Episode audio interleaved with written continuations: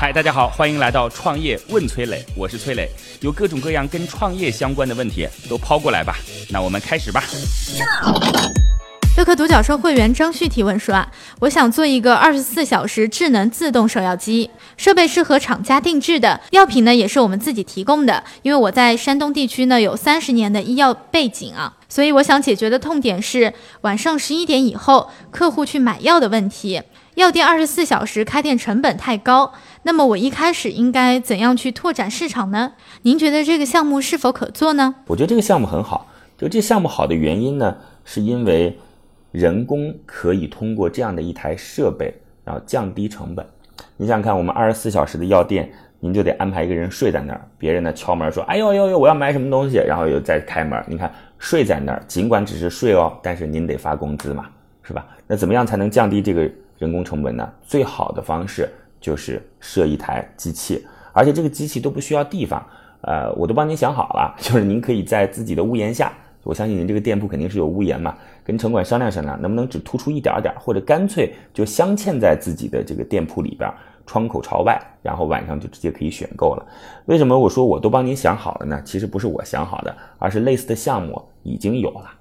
为什么在今天像这种自动贩卖机的东西会特别受到资本的青睐？是有原因的。你想前几年早就已经有自动贩卖机了，到今天它会成为热点，是因为支付首先打通了，然后供应链管理可以通过我们这个互联网信息平台打通了。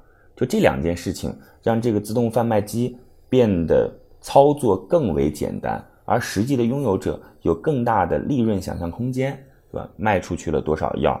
然后卖出去的是什么品类，在什么时间当中，这些都会有数据留存，而且这些钱呢会直接结到总部当中去。如果说钱会有一定的就是沉淀周期的话啊，那它还因为钱的沉淀再能带来一定的利润可行性。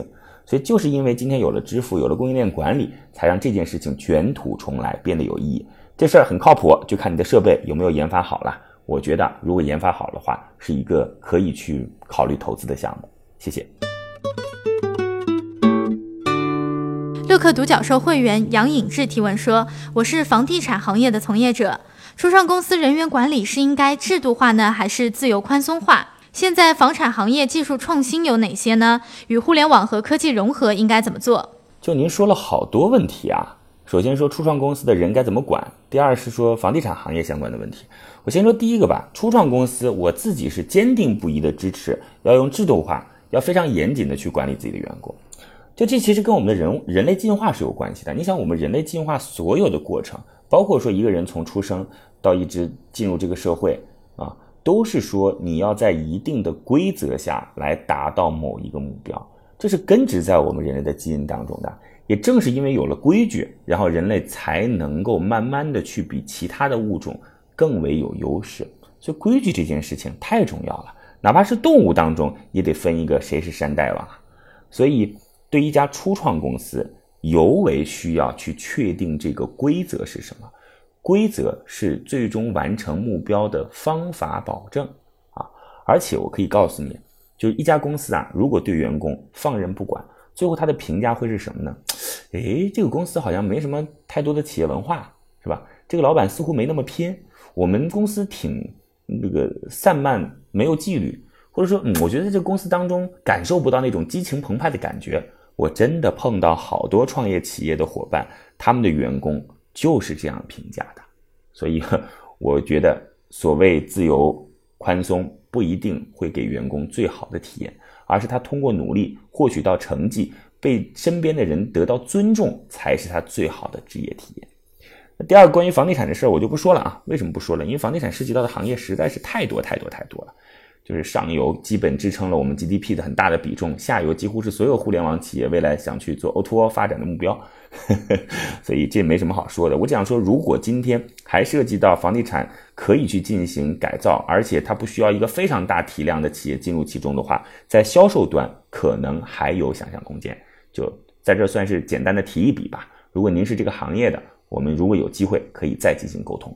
谢谢，祝您成功。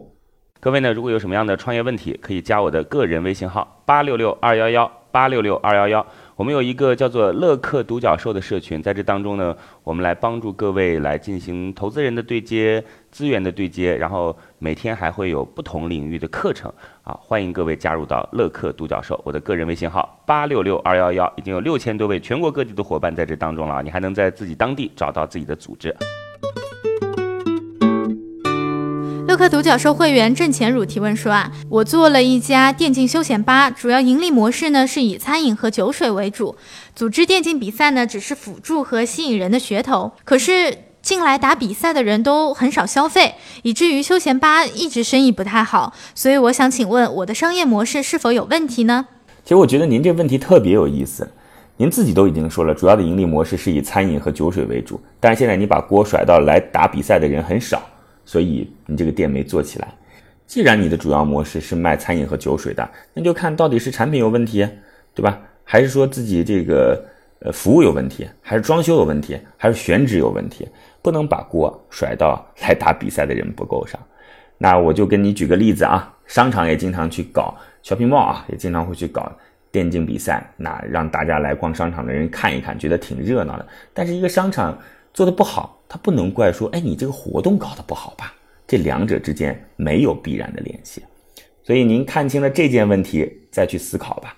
另外，我还想说一句呢，其实电竞大赛在线下搞本来就不是一个特别高频的事儿，因为既然是电子竞技，在线上就是应该是它的特特点嘛，否则就是传统竞技了，对吧？当然，线下会有线下的氛围，也希望您能把这件事情做好啊，毕竟电竞的人群是一个非常非常广泛的人群。希望成功，谢谢。六氪独角兽会员李洪涛提问说：“想请崔老师解答一下，在山寨和抄袭猖獗的情况下，知识产权有有效的变现方式吗？”我觉得呢，跟您不是生活在同一个时代，因为我觉得这是在保护知识产权最好最好的时代。否则的话，我们怎么会有知识付费这说呢？对吧？否则怎么会有美的东西被人买单这说呢？否则怎么会影视作品这么火热？然后作家突然赚了很多很多钱呢？这些网络写手就是就算是一个刚刚初出江湖的，一年能够赚五六十万，这都很正常，是吧？现在不管是游戏公司也好，还是说影视公司也好，买那个文字、买原画，玩的都像发了疯一样的。所以知识产权变现，当然知识产权涉涉及的点很多很多，不仅仅我刚才说到的，我只是说啊，今天。